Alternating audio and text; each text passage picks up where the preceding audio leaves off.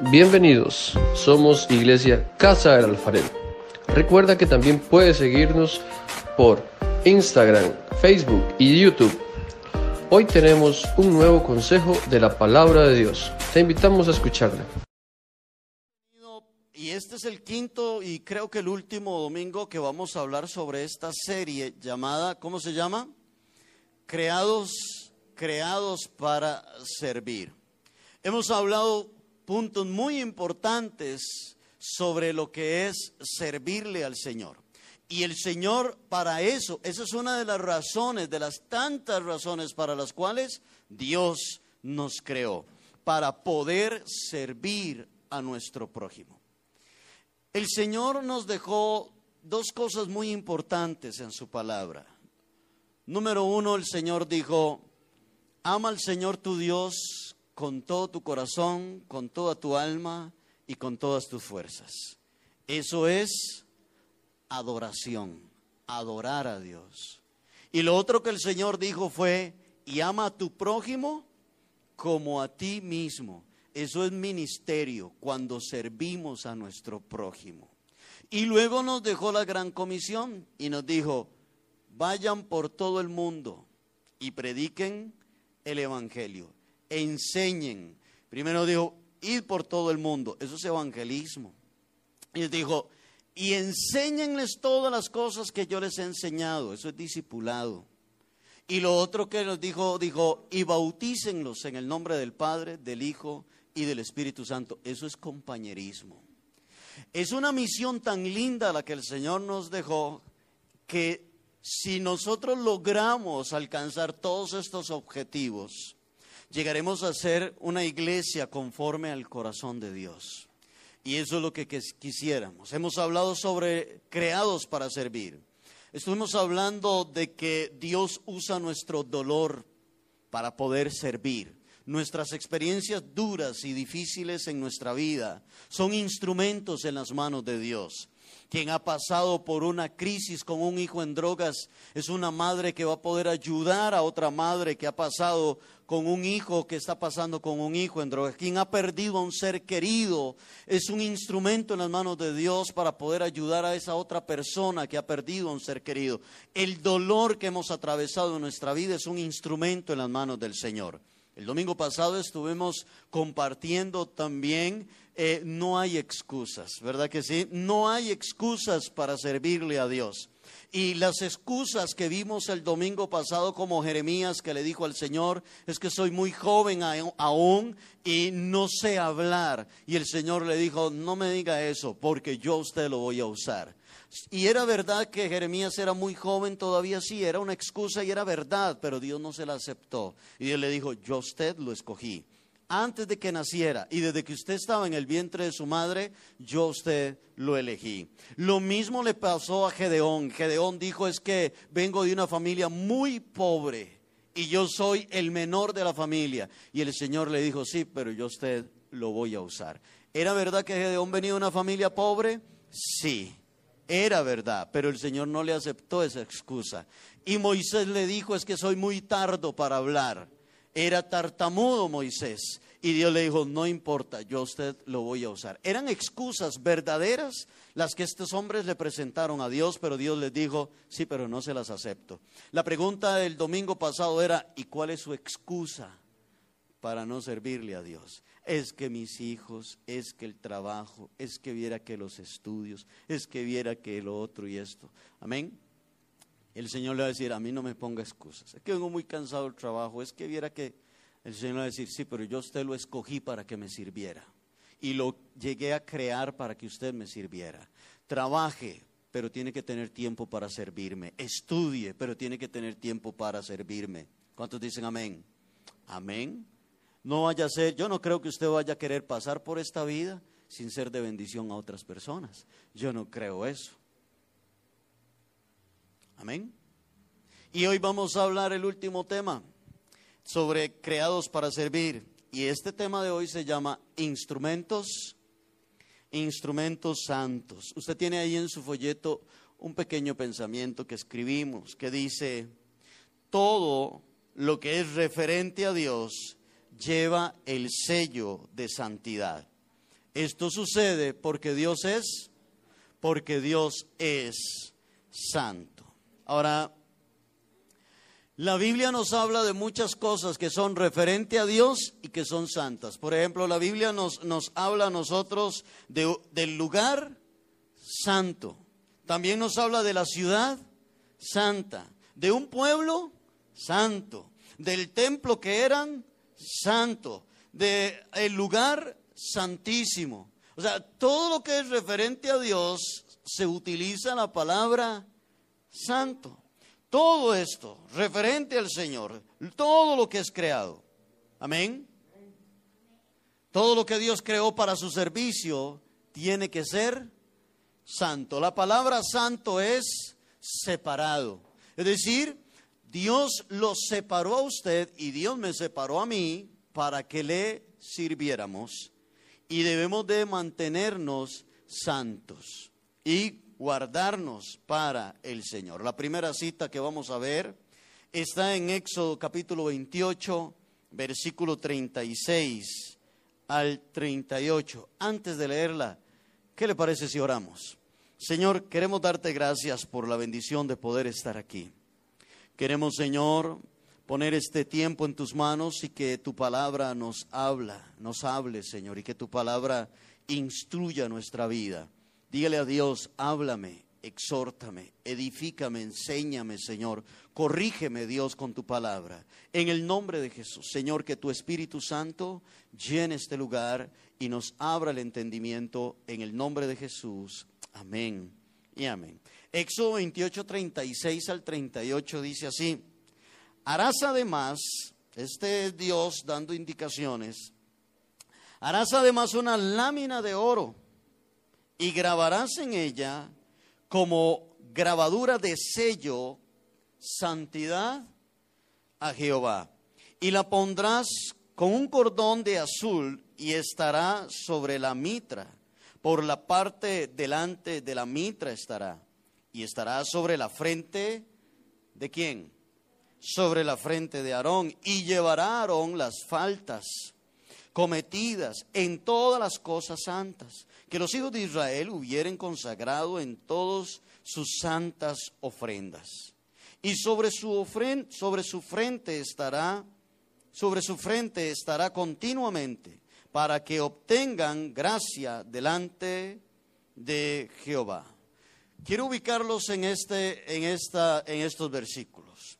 Dios le está dando al pueblo cómo tienen que ser las vestiduras del sacerdote cómo tenía que ir vestido. Entre las vestiduras el sacerdote tenía que usar un efod y tenía que usar unas campanitas que le guindaban a sus lados. Eran parte de todo lo que era la vestidura del sacerdote. El sacerdote en aquel entonces era Aarón. Y Dios le dice a Moisés que Aarón, en medio de todas sus vestiduras, también tienen que tomar una lámina de oro puro, una lámina y tenían que ponerle como un sello incrustado las palabras santidad a Jehová. ¿Y dónde debía andar Aarón esta, esta lámina? ¿La tenía que andar a dónde? En su frente. Era como un tipo de una diadema. Y tenía que andarla Aarón en su frente. De tal manera que cuando la gente veía a Aarón, ¿qué veía en él? La palabra santidad a Jehová. El pueblo veía aquello en Aarón y veía santidad a, a, Jehová. Y es que la frente es uno de los lugares más visibles de una persona, ¿cierto? La frente es uno de los lugares más visibles de una, de una persona. Para que todos, y Dios escogió su frente, para que todos vieran en Aarón esa escritura, santidad a Jehová. Y esto les acordaba dos cosas al pueblo de Israel. Número uno, que ellos tenían que andar en santidad. Y número dos era que el hombre que era el sacerdote había sido también escogido por Dios y había sido también llamado a andar en santidad. Amén. Interesante esto, ¿cierto?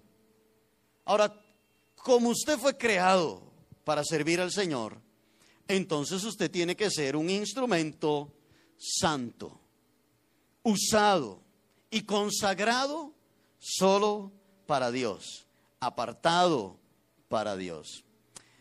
Quiero que anote lo siguiente.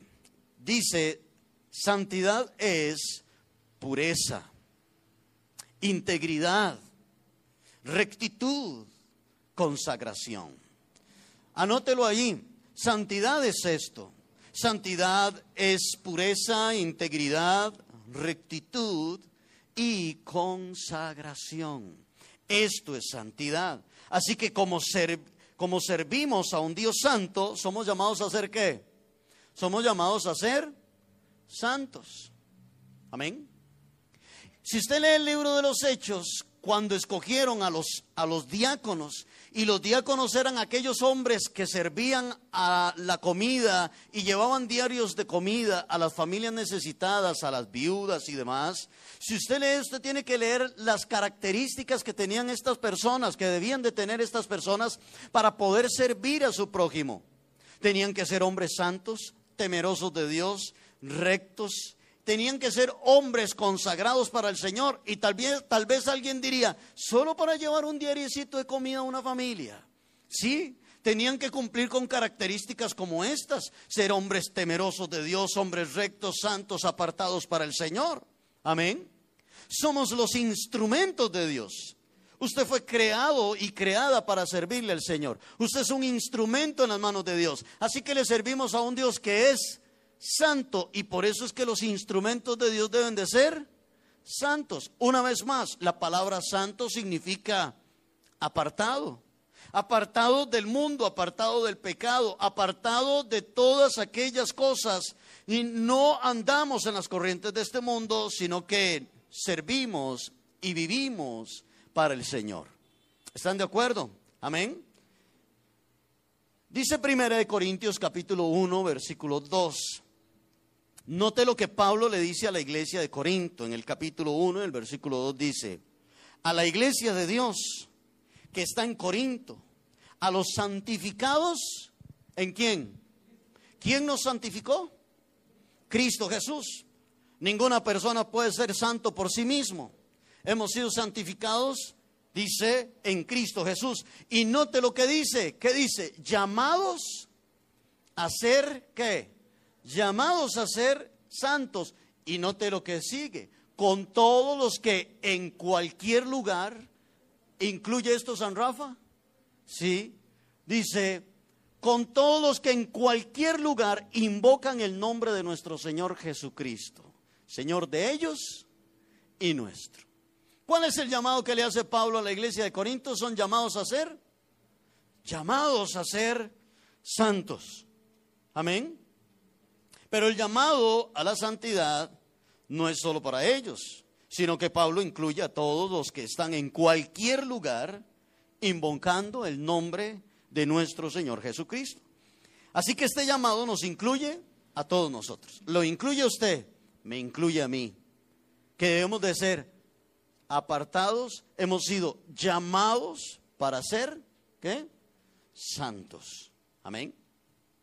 Nuestro llamado a servir es primero un llamado a la santidad, a apartarnos del pecado, a apartarnos de todas aquellas cosas de este mundo que puedan manchar nuestro corazón. Y no es que no pecamos, ¿cuántos pecadores hay aquí? Todos, todos los que estamos aquí pecamos. Pero la Biblia dice que el que practica el pecado es del diablo. Entonces una cosa es pecar y otra cosa es practicar el pecado. Pecamos, pero no practicamos el pecado. El que practica el pecado se deleita en el pecado, planea el pecado, disfruta el pecado. Lo planea, lo disfruta, lo practica. Amén. Pero el que peca, el Hijo de Dios cuando peca se siente mal. dice, he cometido un pecado. Y, venimos a los pies del Señor y le decimos, Señor, perdona mis pecados. El Hijo de Dios lucha y se esfuerza por guardarse para el Señor y en lo mínimo que pueda no pecar. Amén. Así que no es que no pecamos, sino que no practicamos el, el pecado. Note lo que dice en la siguiente parte, y quiero que ponga esto. Cuando servimos, reflejamos a Dios. Cuando servimos, ¿a quién reflejamos? Reflejamos a Dios. Cuando usted le va a llevar un diario de comida a una persona, usted está reflejando a quién? Al Señor. Hace poco antes de ir a este lugar nos fuimos para unas familias muy necesitadas en Siquirres y yo le dije a una señora, esto se lo manda Dios. Amén. Yo le dije, ¿esto se lo manda quién? Esto se lo manda Dios. Y a esa señora se le pusieron los ojos así como vidriosos, llorosos, y nos decía muchas gracias. O sea, yo nada más estoy siendo quién? El instrumento de Dios. Usted solamente está siendo quién? El instrumento de Dios. Y como instrumentos que somos de Dios, debemos de reflejar a Dios, pero debemos de reflejar la santidad, la integridad, la rectitud de Dios. ¿Están de acuerdo conmigo? Amén. No podemos llevarle ese diario de comida a esa, a esa, familia y luego nos vamos ahí conversando y hablando chistes de Pepito y vulgares y, y, mentando a la mamá. ¿Cómo es eso? Amén. Ahora, hay muchas instituciones en nuestro país y en otros países que ayudan a los pobres y que ayudan a los necesitados y todo el asunto. La pregunta es si ellos reflejarán al Señor. Amén. Si ellos reflejarán al Señor Jesucristo. ¿Están de acuerdo conmigo? Somos instrumentos de Dios y la misión es, al servir al Señor, es reflejar a Dios. Cuando servimos, estamos representando al Señor aquí en la tierra. Escúcheme qué serio lo que yo le voy a decir a usted. Escúcheme lo que le voy a decir a usted. ¿Pondría usted, esta, esta pregunta, ¿pondría usted la reputación suya sobre una persona que viene saliendo de las drogas, ¿pondría usted su reputación en las manos de esa persona? ¿Pondría usted su reputación en las manos de una persona que viene de ser ladrón? ¿Pondría usted la reputación en una mujer que viene saliendo de la prostitución? ¿Pondría usted la reputación suya? Y usted le dice a esa, a esa mujer o a ese muchacho, usted le dice, mire, este, quiero que usted vaya donde aquel o donde aquellos otros y que usted vaya en nombre mío y que usted me represente a mí. ¿Pondría usted, haría usted eso con un muchacho que viene saliendo de las drogas, con una mujer que viene saliendo de la prostitución? ¿Haría usted eso? ¿Sabe? Dios ha puesto la reputación de él en las manos suyas y en las manos mías. ¿Me va a decir que no se la está jugando? ¿Ah?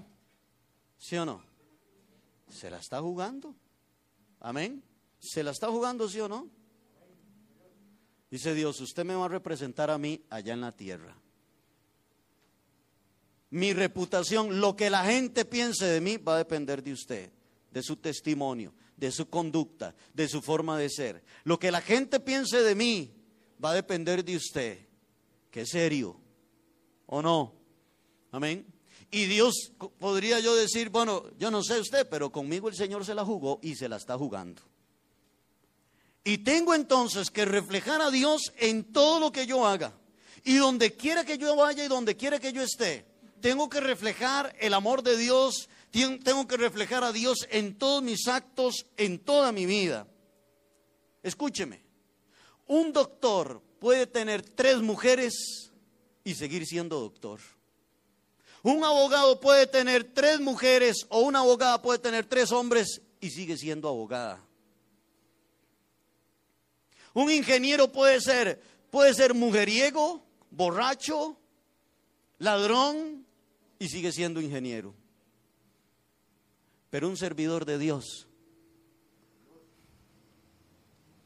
un servidor de Dios no. Un servidor de Dios no. ¿Ve que esto es más serio que cualquier otra carrera en esta tierra? Servirle a Dios. Es más serio que cualquier carrera, que cualquier estudio, que cualquier cosa, cualquier carrera universitaria. Es más serio que cualquier cosa. Alabamos al Señor. Escuchamos de diputados ladrones y siguen siendo diputados. ¿Cierto? Escuchamos de gente, escuchamos de gerentes de banco y todo el asunto que son terribles y siguen siendo ahí el gerente del banco. Pero un servidor de Dios, un instrumento de Dios, no puede. Usted no puede decir, yo soy un instrumento de Dios y anda con tres mujeres. descalificado. Usted no puede decir, yo soy un servidor de Dios, pero soy mentiroso, mujeriego, borracho. no puede. ¿Pero por qué? Porque es que le servimos a un Dios que es. Porque le servimos a un Dios que es, que es santo. Y Él nos llama a nosotros a ser, a ser santos. Así que esto no solamente se trata de llevarle un plato de comida al necesitado. Esto no solamente se trata de ir al hogar de ancianos y estar con ellos un tiempo y poderles servir. Esto no se trata solamente de ir donde personas que están con una enfermedad terminal y estar con ellos y servirles y ayudarles. Eso va más allá. ¿Cuántos están acá? Dios nos llama a hacer eso, pero primero a ser instrumentos santos de Dios. Yo sé que usted quiere ser usado por Dios. ¿Cuántos dicen amén? Yo sé que sí. Todos los que estamos aquí queremos que Dios nos use. Escúcheme. Estamos en una sociedad y en un mundo que está totalmente necesitado de Dios. La juventud se hunde en las drogas, niños siendo abusados, matrimonios que se están divorciando. Estamos en medio de una sociedad que se va a la deriva.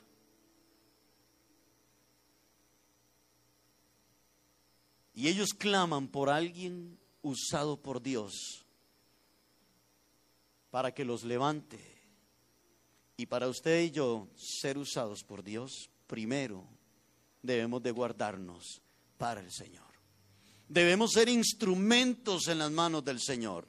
¿Sabe qué necesita su vecino? Su vecino necesita a una mujer o a un hombre usado por Dios.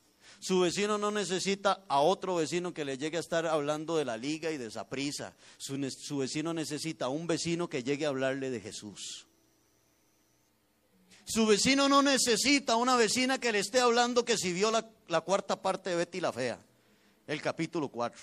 Eso no necesita su vecina. Su vecina necesita a una vecina que le llegue a hablar de Jesús a una vecina llena del poder del Espíritu Santo que ora, que ayuna, que se consagra para Dios y que busca de Dios. Eso es lo que necesita su vecina, su vecino. Su familia no, está necesitando que a la hora del, café y, del almuerzo estén hablando de prisa y la liga y que heredia y que yo no sé cuánto y que aquí que allá. Eh, su familia lo que necesita es que usted le hable de Jesús. ¿Sí o no? Ahora no estoy diciendo que sea pecado decir que prisa hace campeón o algo así. Amén. ¿Cuántos dicen? ¿No están de acuerdo conmigo? Ahora, yo no estoy diciendo eso. O sea, yo no estoy diciendo que sea pecado compartir en familia. Lo que yo estoy diciendo es que siempre es ese tema, siempre es ese tema. El tema que debe ser siempre en nuestra familia, ¿cuál debe ser? Jesús. Sus compañeros de trabajo, sus amigos. mire, ¿cuántos compañeros de trabajo suyos necesitan de Jesús? ¿Cuántos compañeros de trabajo suyos están en, situaciones difíciles en su vida? Matrimoniales, económicas, emocionales y de tantas situaciones. ¿Sabe qué necesita su amigo? Su amigo necesita que usted ore por él. Y que usted le hable del Señor. Pero ¿cómo le voy a hablar yo del Señor? Si soy igualito. Amén. Conozco una mujer que hace muchos años se convirtió al Señor y le hablaba a sus compañeros de Jesús en la oficina, pero ella no había dejado de fumar. Y ella les hablaba de Jesús a sus compañeros en el trabajo. Dice que un día se metió al baño y se metió al, al baño, al servicio y sacó un cigarro y dice que Dios le dijo, ¿cómo usted le va a hablar a sus compañeros de mí? Con su boca olorosa a cigarro. Y dice que desde ese día en adelante ella dejó de fumar. ¿Sabe por qué? Porque ella no estaba reflejando a Jesús. ¿Me están entendiendo esto? Amén. Yo creo que debemos de ser más serios en nuestro servicio hacia el Señor. Debemos de ser instrumentos en las manos de Dios. ¿Cuántos dicen amén? Un doctor puede tener tres mujeres y sigue siendo doctor. Un abogado puede tener cinco o seis mujeres y sigue siendo abogado, pero un servidor de Dios, un servidor de Dios no. El servidor de Dios es llamado a ser santo. Es un llamado a reflejar a Cristo. Así que no somos servidores de una empresa. Tampoco somos servidores de un hombre. Somos servidores del Dios santo, del Dios recto, del Dios puro, de ese Dios fiel, de ese Dios verdadero de aquel que nos dijo, sean santos, porque yo Jehová vuestro Dios soy santo. Fuimos creados para servir y servimos a este Dios que es santo, recto y puro. A los empleados de las empresas, muchos de ustedes que están aquí trabajan para una empresa. A los empleados de las empresas les dicen, cuide su forma de vestir. Les dicen, cuide su forma de hablar. Y le dicen, cuiden sus modales porque usted representa a esta empresa. ¿Es así o no es así? Así es. Usted es la cara de esta empresa. Yo trabajé en una empresa y nos reunían una vez al mes y nos decían, usted es la cara de esta empresa. Cuide sus modales, su forma de vestir, la forma en que atiende al cliente. Porque usted es el reflejo de esta empresa. Y no vaya a ser que por su falta de, buenos modales, su forma de hablar bien, vaya a ser usted una vergüenza para esta, para esta compañía. Eso nos decían a nosotros. Ahora, si para las cosas de este mundo el hombre debe cuidar su forma de ser, ¿cuánto más nosotros? ¿Cuánto más nosotros debemos de cuidar nuestra forma de vida? ¿Cómo vivimos? Nuestro testimonio. Nuestra forma, nuestra conducta. Ahora, escúcheme y, y vuélveme a ver por qué le voy a decir esto. Note que en todo lo que usted hace, el nombre del Señor es glorificado. ¿En cuánto? ¿En cuánto? En todo. Que en todo lo que usted haga, lo que usted hace el nombre del Señor está siendo glorificado. Si lo que usted hace, el nombre del Señor no está siendo glorificado, no lo haga. Si lo que usted va a hacer, el nombre del Señor no va a ser exaltado, entonces no lo haga. ¿Están de acuerdo con esto? No lo haga. Note lo que dice 1 Pedro 1, 15 y 16. 1 Pedro 1, 15 y 16 dice, sino como aquel que os llamó es santo, sean también ustedes santos. ¿En qué? ¿En qué, perdón? En toda vuestra manera de vivir. El que nos creó es santo. El que nos llamó es santo. Así que Pedro le dice a los hermanos, sean entonces ustedes santos. Tiene usted ahí en su folleto una pregunta que dice, ¿en qué debemos ser santos? En toda nuestra manera de vivir. En toda vuestra manera de vivir tenemos que ser santos. Iglesia, donde quiera que estemos, tenemos que ser santos. ¿Cuántos dicen amén? ¿Ah? Es decir, una persona diferente. Usted va a ser un hombre diferente, usted va a ser un joven diferente, usted tiene que ser una mujer diferente. No se ríe como todos se ríen de los chistes vulgares y de doble sentido, usted no se ríe. ¿Por qué usted no se ríe? Es que yo no soy de esos. Amén. Tampoco dice, ahí va una mujer, mire cómo... Usted dice, es que yo no soy de esos. Amén. Usted tiene que ser diferente, porque usted tiene, ha sido llamado en toda vuestra forma de vivir a ser santos delante del Señor. Donde quiera que estemos, a donde quiera que vayamos. ¿Es hijo de Dios usted? ¿Es hijo de Dios usted en China? ¿O es hijo de Dios solo aquí en Costa Rica? ¿Es hijo de Dios usted en Las Vegas, en Estados Unidos? En todo lugar y donde quiera que nosotros estemos y vayamos, nosotros somos hijos de Dios y debemos de reflejar al Señor Jesucristo. Usted no puede ser un cristiano en la iglesia y en el trabajo no. ¿Mm? Usted no puede ser en la iglesia un cristiano y en su casa no. Eso no es cristianismo.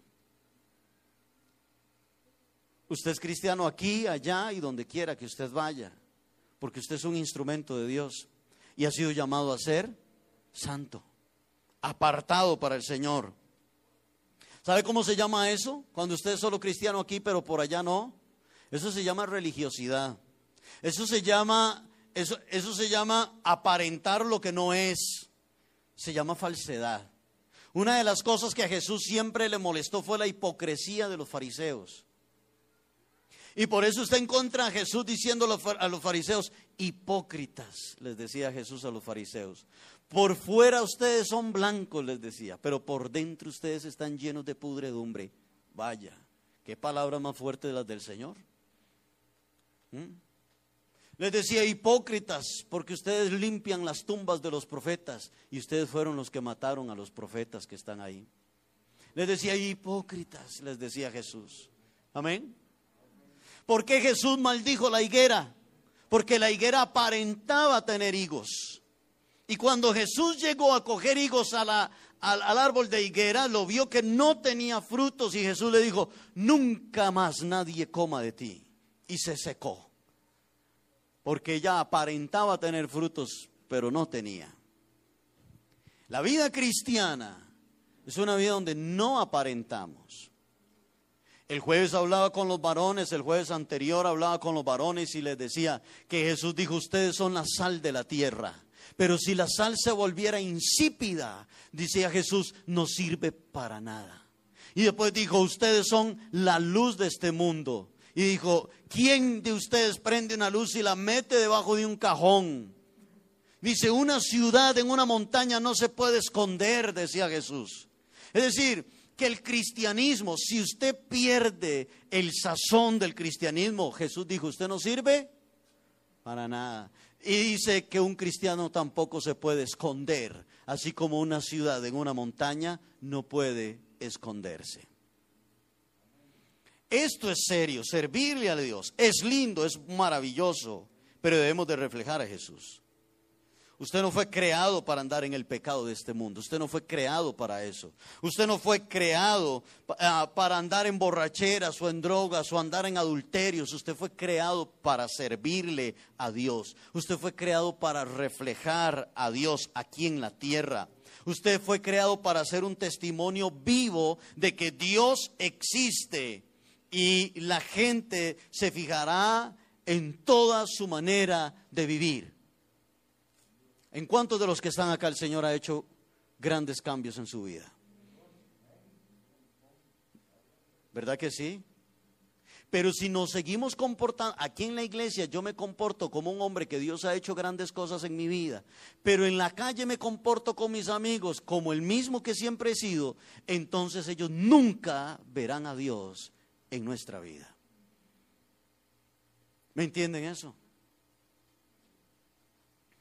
Amén. Todo hombre y toda mujer que se encuentra con Jesús tiene una transformación en su vida. ¿Cierto o no? Jesús iba por Jericó y dice la Biblia que las multitudes seguían a Jesús. Y dice que había un hombre pequeñito que se llamaba Saqueo. Era el jefe de los cobradores de impuestos, es decir, era el, era el ladrón de todos los ladrones. ¿Ve? Ese era Saqueo, el ladrón de todos los ladrones. Y Saqueo quería ver a Jesús. Y Saqueo se subió a un árbol porque él era tan pequeño que toda la demás gente lo tapaba. Se subió a un árbol y Jesús le dijo, Saqueo, bájate de ahí, porque hoy voy para tu casa. Un hombre ladrón, era el jefe de todos los ladrones. Y Jesús se fue a la casa de Saqueo. Y Saqueo invitó a todos los demás maleantes que andaban con él.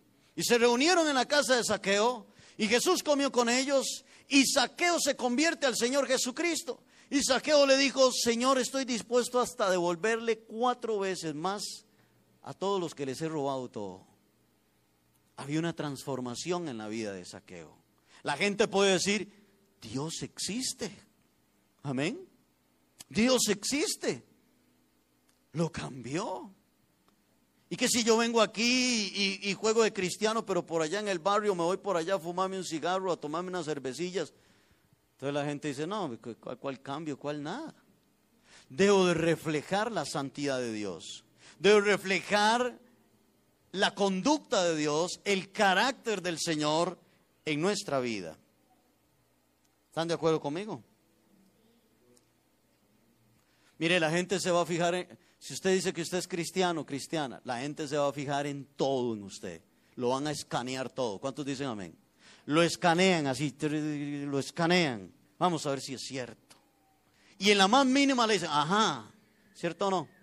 Y en la más mínima le dicen, sí, ¿verdad? Ajá, ¿ve? Y decís, ¿verdad? Por eso usted tiene que cuidarse, porque usted refleja al Señor. Escúcheme. Usted tiene que cuidar lo que usted sube a las redes sociales. Alguien diga amén. Usted tiene que cuidar lo que usted sube a las redes sociales. Porque como les he dicho, he leído comentarios de cristianos en las redes sociales. Llego, Dios mío. Amén. A mí el que me la hace me la paga y conmigo nadie se mete porque no sé cuánto. Y Jehová está conmigo.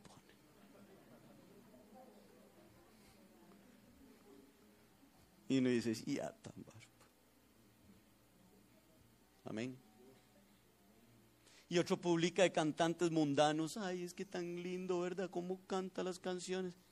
Yo me quedo oyendo ese. Digo yo, pero entonces, ¿qué, ¿qué es esto? ¿De qué estamos hablando? Amén. La gente se va a fijar en qué sube usted a las redes sociales. La gente se fija en quién es usted en su casa. ¿Cómo es usted en su trabajo? ¿Cómo es usted con su cónyuge? ¿Cómo habla usted? Las palabras que salen de su boca. ¿Cómo se viste usted? La gente verá todas esas cosas, su honestidad, su forma de ser. Si usted dice que usted es cristiano, usted tiene que reflejar a Cristo. Si usted dice, yo soy un, hijo de Dios, usted es un instrumento de Dios. Alabamos a Dios. Y el instrumento de Dios le sirve solo a Dios. Escúcheme, esta guitarra que tenemos aquí, este piano que tenemos aquí, esa batería y ese bajo que tenemos aquí, están consagrados solamente para cantarle a Dios. Y aquí no va a venir un muchacho a decir, déjeme tocarme una de Led Zeppelin con la guitarra. ¿Qué, le vamos a decir? O déjeme cantarme una de Juan Gabriel, présteme el micrófono para que vea. No, papita, pero es una guitarra nada más, sí, pues es que esa guitarra ha sido consagrada solo para servirle a Dios usted también. Usted ha sido consagrado solo para servirle a Dios. ¿Me entienden esto? Amén. Esto no es un juego, iglesia. Esto no es un juego, esto no es un turno. ¿Qué decía la diadema que andaba el, sacerdote Aarón? ¿Qué decía? ¿Ya se les olvidó? Santidad santidad a Jehová. Eso es decir, santidad a Jehová. Amén. Podemos leer primera de, de Crónicas 28, 9. Primera de Crónicas 28, 9. Dice, y tú Salomón, hijo mío, reconoce al Dios de tu Padre y sírvele con corazón perfecto y con ánimo voluntario, porque Jehová escudriña los corazones de cuántos? De todos. Ahí va incluido usted voy incluido yo. Y entiende todo intento de los pensamientos. Si tú le buscares, lo hallarás, mas si lo dejares, él te desechará para siempre. Mira, le dice en el verso 10, mira pues ahora que Jehová te ha elegido para que edifiques casa para el santuario. Esfuérzate y hazlo. Quiero ubicarlos en la historia. Quien dice esas palabras es David. El rey David reúne a todos los principales de las tribus de Israel para poder despedirse de ellos. Ya David está viejo, ya David es un anciano, ya David sabe que él está a punto de morir. Reúne a todos los líderes, reúne a todos los ancianos de todas las tribus, les da un discurso y llega la hora de su muerte. Se dirige a todos ellos y les dice que Dios ha escogido a su hijo Salomón para que sea su sucesor, para que Salomón llegue a ser el siguiente rey. Amén. Y que era Salomón quien iba a construir el templo de Dios. Así que David se vuelve entonces a su hijo Salomón, y David ya está viejo, pueden imaginárselo, ya viejito, y hablando con su hijo y le dice, Salomón, amén, hijo mío, quiero que me pongas mucha atención, y le voy a dar estos consejos. Y le dice, quisiera que me, devuelvan al versículo, al versículo 9, y le dice estas palabras. Dice, y tú Salomón, hijo mío, después de que le habla a todos los líderes, ahora se vuelve a su hijo y le dice, y tú Salomón, hijo mío, consejo número uno, reconoce al Dios de tu Padre. Número uno, primer consejo, así que anótelo ahí. Número uno, reconoce a Dios. Un servidor del Señor, una de las cosas que tiene que hacer es reconocer a Dios. Ahora, ¿qué es reconocer? Reconocer es identificar entre una persona y otra. Lo reconoces. Identificas entre una persona y otra. Es saber quién es quién. ¿Cuántos de ustedes reconocen la voz de su hijo? A ver, las mamás. Y usted dice, ah, está la voz de fulanito, pero está la voz de aquel otro. No las confunde, ¿verdad? No las confunde. O sea, está la voz de fulanito, está la voz de fulano. Bueno, mi mamá tuvo 12 hijos y a veces se le complica un poco, ¿ah? Y yo la llamo y me dice, William, no, Alex, no, es Eduardo, no, no. Entonces, yo le soy Jerry. Ay, Jerry. Pues es que son 12, ¿ah? Entonces, ahora, el asunto aquí es que reconocer es identificar entre una persona y otra, es saber quién es quién. En este caso, reconocemos al Dios verdadero. Eso es lo que Salomón, perdón, David le está diciendo a su hijo Salomón, reconoce al Dios de tu padre. Entre los dioses paganos, ¿quién es el verdadero Dios? Pero también David le estaba diciendo a su hijo, reconoce al Dios de tu padre, lo que le está diciendo era, Dios siempre ha sido mi autoridad.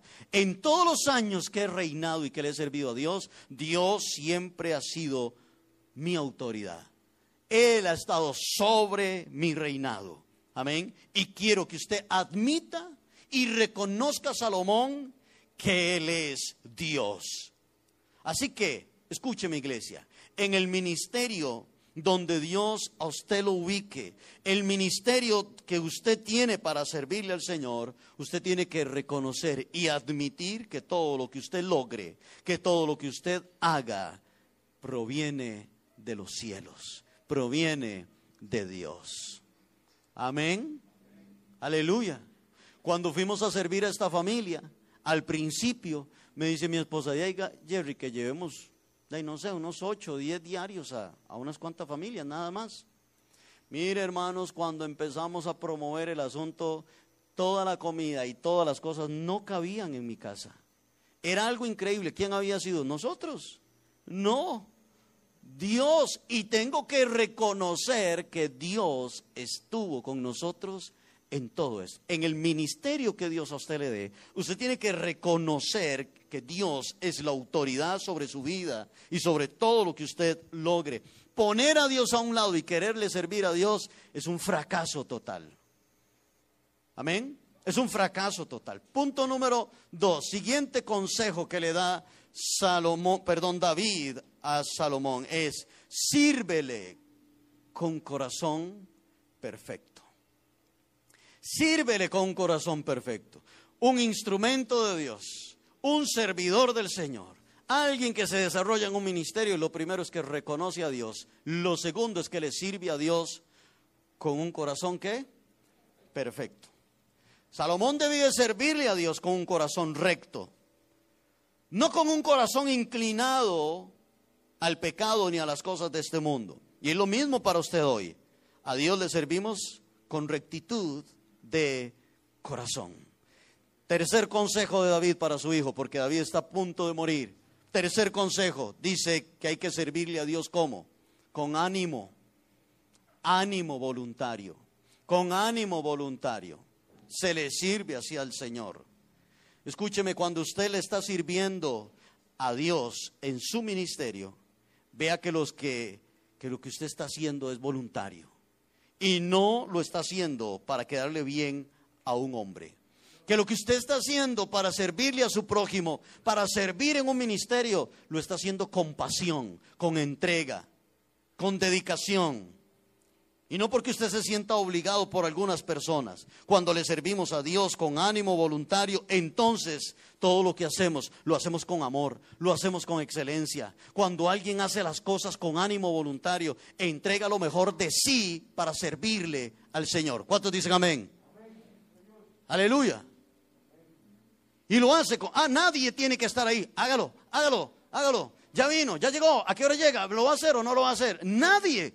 Porque el ánimo y, ese deseo de hacerlo, nadie tiene que empujarlo para que lo haga. ¿Me entienden esto? Nadie tiene que estarlo obligando para que lo haga. Lo hace con amor, lo hace con pasión para servirle al Señor. Amén. Y David le dice el por qué. Ponme atención aquí. David le dice por qué. Dice, número uno, reconoce al Dios de tu Padre. Número dos, sírvele con un corazón perfecto. Y número tres, sírvele con ánimo voluntario. Y le dice, ¿por qué? Porque Dios, ¿qué hace Dios? Escudriña el corazón y la mente de todos. Es decir, Dios sabe con, con qué deseos de su corazón y con qué pensamientos está haciendo usted las cosas para Dios. Amén. Prácticamente que lo que David le está diciendo a su hijo es, usted nunca podrá engañar a Dios. Usted nunca podrá engañar a Dios. Sírvele con corazón recto, sírvele con ánimo voluntario y sírvele reconociendo a Dios porque Él escudriña la mente, el corazón de los hombres. Usted nunca va a poder engañar al Señor. Él conoce tu corazón, le decía David a su hijo. Él conoce tus pensamientos. Ahora, ¿por qué David tenía todo esto claro? Porque un día David le falló a Dios. ¿Cuántos dicen amén? Cuando estaba más jovencito, ¿cierto? Ahora está viejito. Y le está dando un consejo a su hijo que va a ser el sucesor y le dice, vea, sírvale a Dios, reconózcalo que Él es Dios. Número uno. Número dos, sírvale con un corazón recto. Y número tres, hágalo con un ánimo voluntario, porque Dios escudriña la mente, el corazón de los hombres. David sabía lo que le estaba diciendo a su hijo, porque David le había fallado a Dios. Y cuando David se acuesta con Betsabé y manda a matar a su esposo, al esposo de Betsabé, David pensó, y yo no sé cómo se le ocurrió a David, que nadie se había dado cuenta, ni Dios. Y cuando llega el profeta Natán y le dice, esto y esto y esto hizo usted David, David dice, he pecado contra el cielo y he pecado contra Dios. Amén. De ahí para acá el reino de David no siguió siendo el mismo.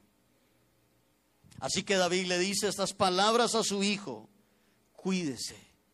Usted va a ser un servidor de Dios. ¿Cuántos alaban al Señor? Y le da un cuarto consejo, la oración. Póngalo ahí, la oración. Es el cuarto consejo que, que David le da a su hijo Salomón, la oración. Dice, búscalo de todo corazón, le dice David a su hijo. Búscalo de todo corazón. Si lo buscas, Él estará contigo, pero si no lo buscas, Él te desechará para siempre. Alguien que va a servirle a Dios y alguien que le sirve al Señor es alguien de oración. Amén. La oración en tu ministerio será vital. Si verdaderamente usted quiere que Dios lo use, entonces usted tiene que buscar a Dios de corazón y con oración. Note este espacio que tiene que poner acá dice, un instrumento. Serías entonces, si no oras, entonces usted va a ser un instrumento desafinado. Si usted es un servidor de Dios que no ora, entonces usted va a ser un vaso vacío. ¿Está acá? Usted puede, usted puede tocar muy bien el piano, usted puede llevar muy bien las voces, usted puede, pero si usted no es de oración, simplemente es un músico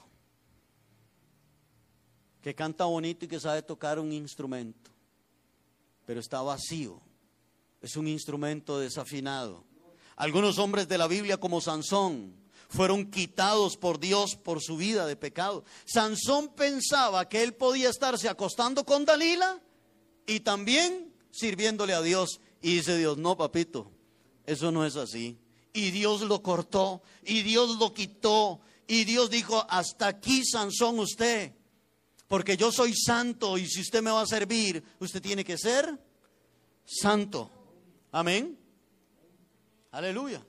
Ahora, los hijos, los hijos del sacerdote Elí fueron cortados por Dios. ¿Por qué?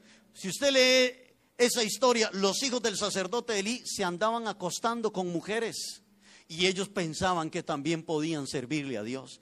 Y Dios dijo, no, Señor, y en la batalla con el pueblo de los, en la batalla con, con sus enemigos, Dios entregó a los hijos de Elí a sus enemigos. Y cuando el mensajero llegó a contarle a Elí lo que había sucedido con sus hijos, dice la Biblia que Elí estaba tal, tal gordo era, dice la Biblia, estaba así sentado, que cuando le dieron la noticia, Elí se fue para atrás y se desnucó y también murió. Los hijos del sacerdote Aarón también Dios los desechó, porque andaban en pecado y querían también servirle a Dios. Y Dios los eliminó. Servir a Dios es lindo. ¿Cuántos dicen amén? Es toda una aventura. Qué lindo es servirle al Señor. Ser un instrumento en las manos de Dios es lindo. Eso es maravilloso. Es toda una aventura. Escúcheme, Dios tiene un ministerio para su vida y usted fue creado para servirle a Dios. Pero también, al servir a Dios, somos llamados a una vida de consagración.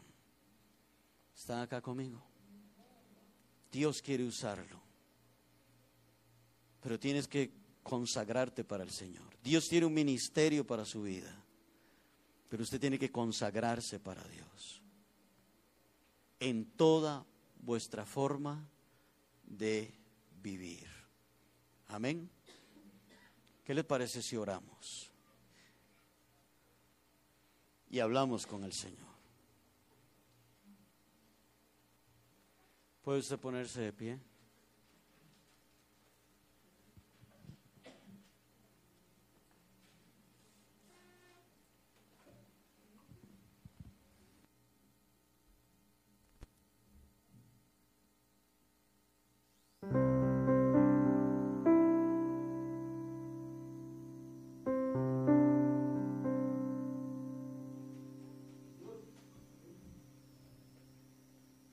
¿Qué le parece si cierra sus ojos? Oramos al Señor. Señor, gracias por tus bendiciones. Gracias por tu amor y por tu fidelidad, Señor. Porque tú eres bueno, porque tú eres fiel. Dile, Señor, quiero ser un instrumento en tus manos, Señor. Quiero servirte, Dios. Quiero que me uses para la gloria tuya, Señor. El Señor, quiero consagrarme para ti, Señor, en el nombre de Jesús. Si te he fallado, perdóname, Señor. Si he sido un mal instrumento en tus manos, te pido que me perdones, Señor. En el nombre de Jesús, amado Dios. Bendice a tu iglesia. Bendice a tu pueblo. Dígale, Señor, quiero llevarte a todo lugar. Quiero llevarte a todo lugar, Señor. Quiero llevarte donde mis amigos. Quiero llevarte con mis familiares. Quiero llevarte, Señor, a todo lugar. Mis compañeros del trabajo, quiero llevarte. Y quiero reflejarte a ti, Señor, en el nombre de Jesús, Padre Santo, Dios del cielo. A ti sea toda la gloria y dígale, Señor, quiero ser un instrumento santo, apartado para ti, Señor, en el nombre de Jesús, Dios eterno. Dios Todopoderoso, Señor. Perdona mis pecados, perdona mis faltas, dígale al Señor. Y usa mi vida, Dios, para la gloria tuya, Señor, en el nombre de Jesús. Cierra sus ojos. Dile, Señor, bendice mi familia, Dios. Bendice mi hogar. Líbranos de todo peligro, de todo mal, Dios, en el nombre de Jesús. Te lo pedimos en tu nombre, Dios del cielo. En el nombre de Jesús, Señor. Bendice a mis hijos, dígale Señor, guárdame esta semana en el trabajo, para la gloria tuya, Dios, en el nombre de Jesús. A ti sea toda la gloria y toda la honra. Control de todas las cosas esta semana, Señor, para la gloria tuya, Dios, en el nombre de Jesús. Que todo lo que hagamos hoy, esta semana, sea bendecido por ti, Señor. En el nombre de Jesús te lo pedimos, Señor. Dios Todopoderoso.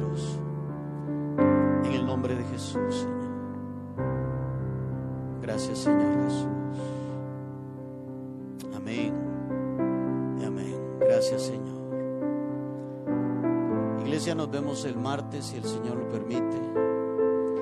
A las 7 de la noche tenemos un tiempo de oración. Que la paz de Dios esté con ustedes. No voy a poder atender a ninguno de ustedes. Si alguno desea hablar conmigo, no voy a poder atenderlos. hermanos. Pasó una emergencia en mi familia en este momento.